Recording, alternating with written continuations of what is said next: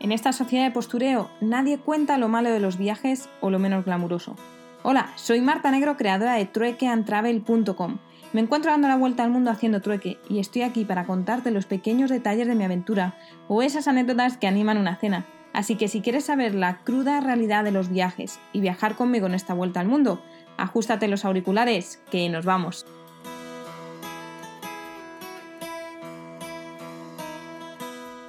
Muy buenas noches, feliz Navidad y esas cosas. Casi se me olvida enviaros el audio porque estoy ahora ya tan relajada y tal.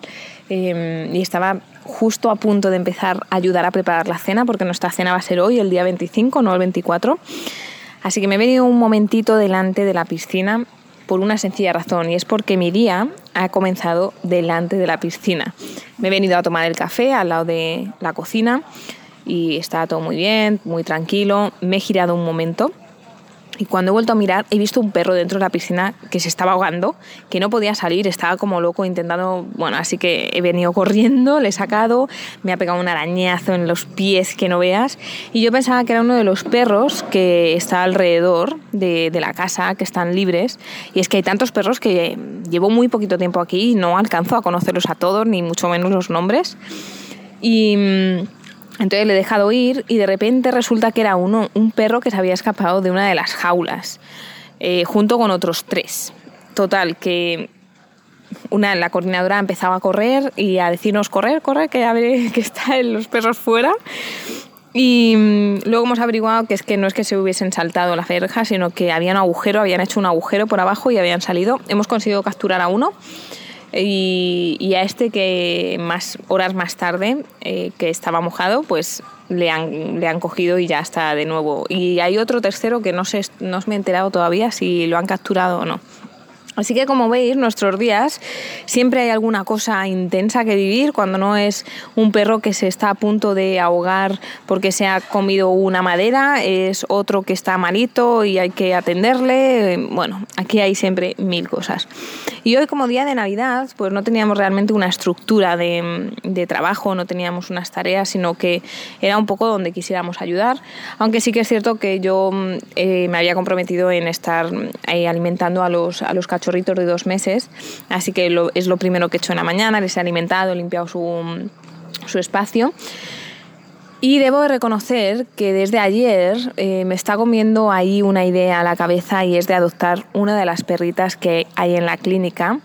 Esta perrita resulta que cuando fui a mirar a ver si tenía alguna foto, es la primera el primer vídeo que tengo de este lugar dentro interactuando con los perros es de la jaula en la que estaba ella y lo grabé porque el resto de los perros que estaban alrededor mío, pues bueno, estaban por ahí mm, pues paseando y demás, pero ella especialmente vino para mí, se, bueno, empezó a interactuar conmigo en mi hombro y pues yo la empecé a acariciar y vi que tenía la herida en la cabeza.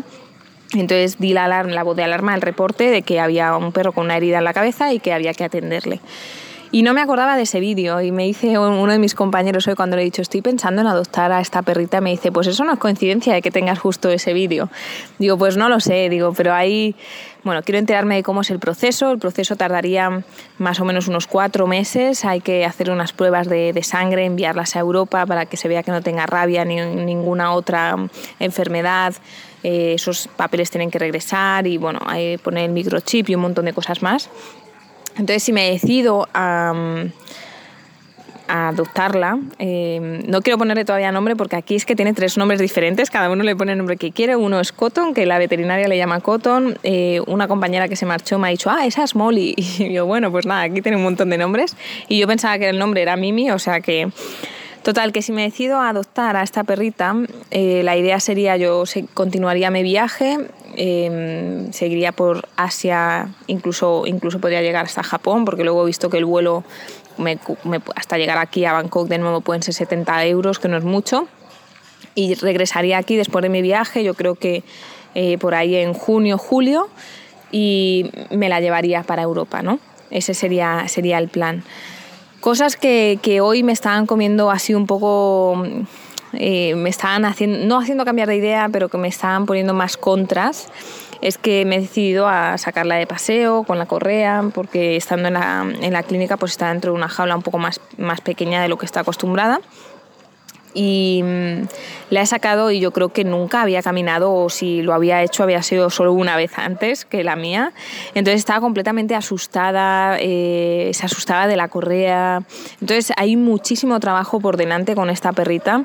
Eso sí, con, con las personas es muy dulce, con los perros está asustada porque eh, le han mordido muchas veces dentro de las jaulas. No sé exactamente la historia, no sé seguro si esta perra fue rescatada de del comercio de carne de perro, no lo sé. Eh, me tengo que intentar enterar porque la dueña me ha dicho que no sabía la historia de ella y tengo que intentar a ver si la veterinaria puede hablar con otros trabajadores y me puedo enterar de la historia alrededor de ella, ¿no? El caso que pues me ha empezado la idea de, uff, esto va a tener mucho trabajo por delante, pero bueno, al final es que nada en esta vida es fácil, ¿no? Y, todo cuesta su, su esfuerzo y yo creo que Mm, cuesta su tiempo, me tocaría enseñarla a que no hiciese pis dentro de la casa, o sea, sería como un cachorro porque es un perro callejero que nunca ha sido educado de ninguna forma.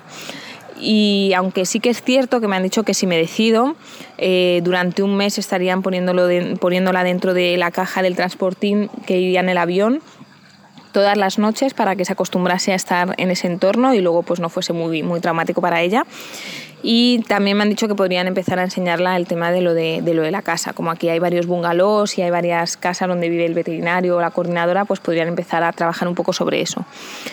Luego la otra, el otro contra es que nosotras, Gemma y yo, tenemos otra perrita que sí que sí, eh, no se suele llevar muy bien con, los, con el resto de perros, pero Hoy efectivamente Gemma me ha enviado un mensaje y me ha dicho no te preocupes por Ikisi porque está eh, empezando a socializar con otros perros y lo lleva muy bien y me ha enviado un, un vídeo de ella dentro en el salón de nuestra casa de allí de Escocia con otro perro que nunca había visto en mi vida y ella estaba tan tranquila, tumbada y demás. O sea que por ese tema tampoco me tendría que preocupar. Eh, luego el tema de viajar, que me decía mm, eh, mi hermana, me decía mi madre, bueno, prepárate porque tú sueles viajar mucho. Después de este viaje probablemente pues mm, vuelva a Escocia y empiece a organizar un viaje con Yema y ese viaje con Yema siempre, siempre, siempre iba a incluir a Ikisi, a nuestra perrita. Por lo tanto, donde cabe uno, caben dos, ¿no? Ese es el dicho. Y bueno, eh, no sé. Estoy un poco dudosa, me quedan como cuatro días para decidir y tomar una decisión. Por un lado, eh, me da miedo por si no se llega a adaptar, por si no consigo educarla correctamente y en algún momento pues es un inconveniente más que una ventaja, pero luego por otra parte tampoco me quiero arrepentir después de un tiempo de decir la tendría que haber adoptado, ¿no? Arrepentirse y ese sentimiento de arrepentimiento en nuestra vida es una de las peores cosas que podemos tener. Así que seguiré mm, meditando un poco eh, la decisión Em, yo ya lo he hablado todo con Gemma, ella me apoya al 100%, le he preguntado que si ella me ayudaría con la educación, porque yo si lo tengo que hacer sola creo que no podría hacerlo yo sola, necesito el apoyo de alguien y ese apoyo por suerte lo tengo de ella.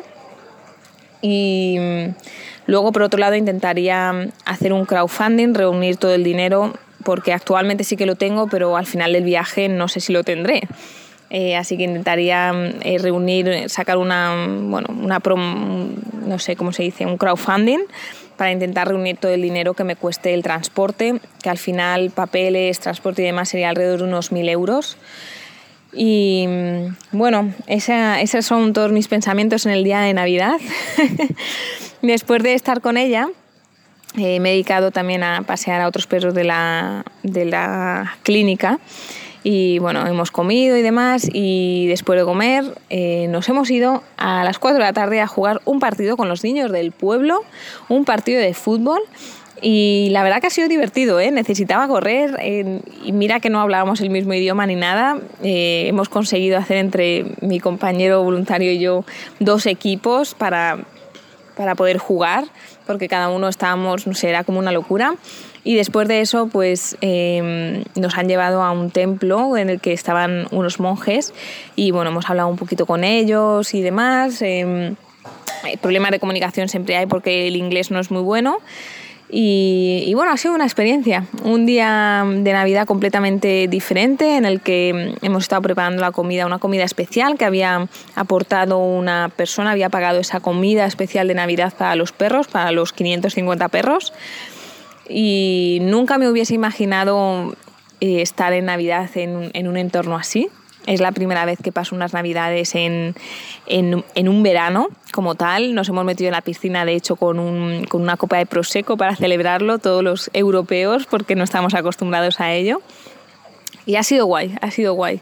Ayer sí que realmente no hicimos nada, pero hoy es nuestro día y de hecho quiero intentar a ver si puedo echar una mano. Eh, para la cena, para preparar la cena, pero creo que va a ser como, aparte de carne, que es lo que no, no me va mucho, creo que va a ser una fondue de queso, porque es algo típico de, de Suiza y la dueña de, y la fundadora de este, de este lugar es de allí, así que creo que va a ser algo, algo así.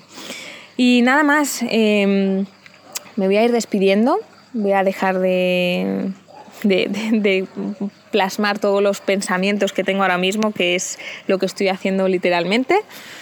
Pero viajar también se trata de eso, ¿no? Se trata de, de reflexionar, de, de, enfrentarte a nuevas situaciones, de nuevas decisiones.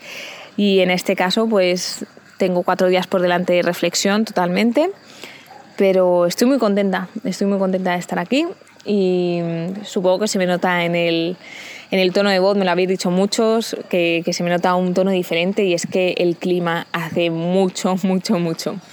Bueno, nada más. Eh, acordaros que podéis ir escuchando de nuevo los capítulos en www.trocantravel.com barra podcast.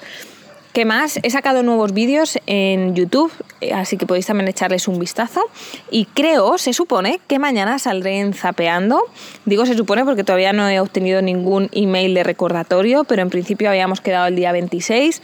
Cruzar los dedos de que el wifi funcione bien que no haya problema de conexión. Así que si todo va bien, mañana sobre las 4 de la tarde os confirmaré, si no por el grupo de WhatsApp, a qué hora, si me dicen otra hora diferente. Estaré en directo en Zapeando, así que nos vemos por allí. Y nada más, hablamos mañana. Un abrazo, feliz Navidad de nuevo, espero que lo hayáis pasado muy muy bien y os cuento mañana. Chao, chao.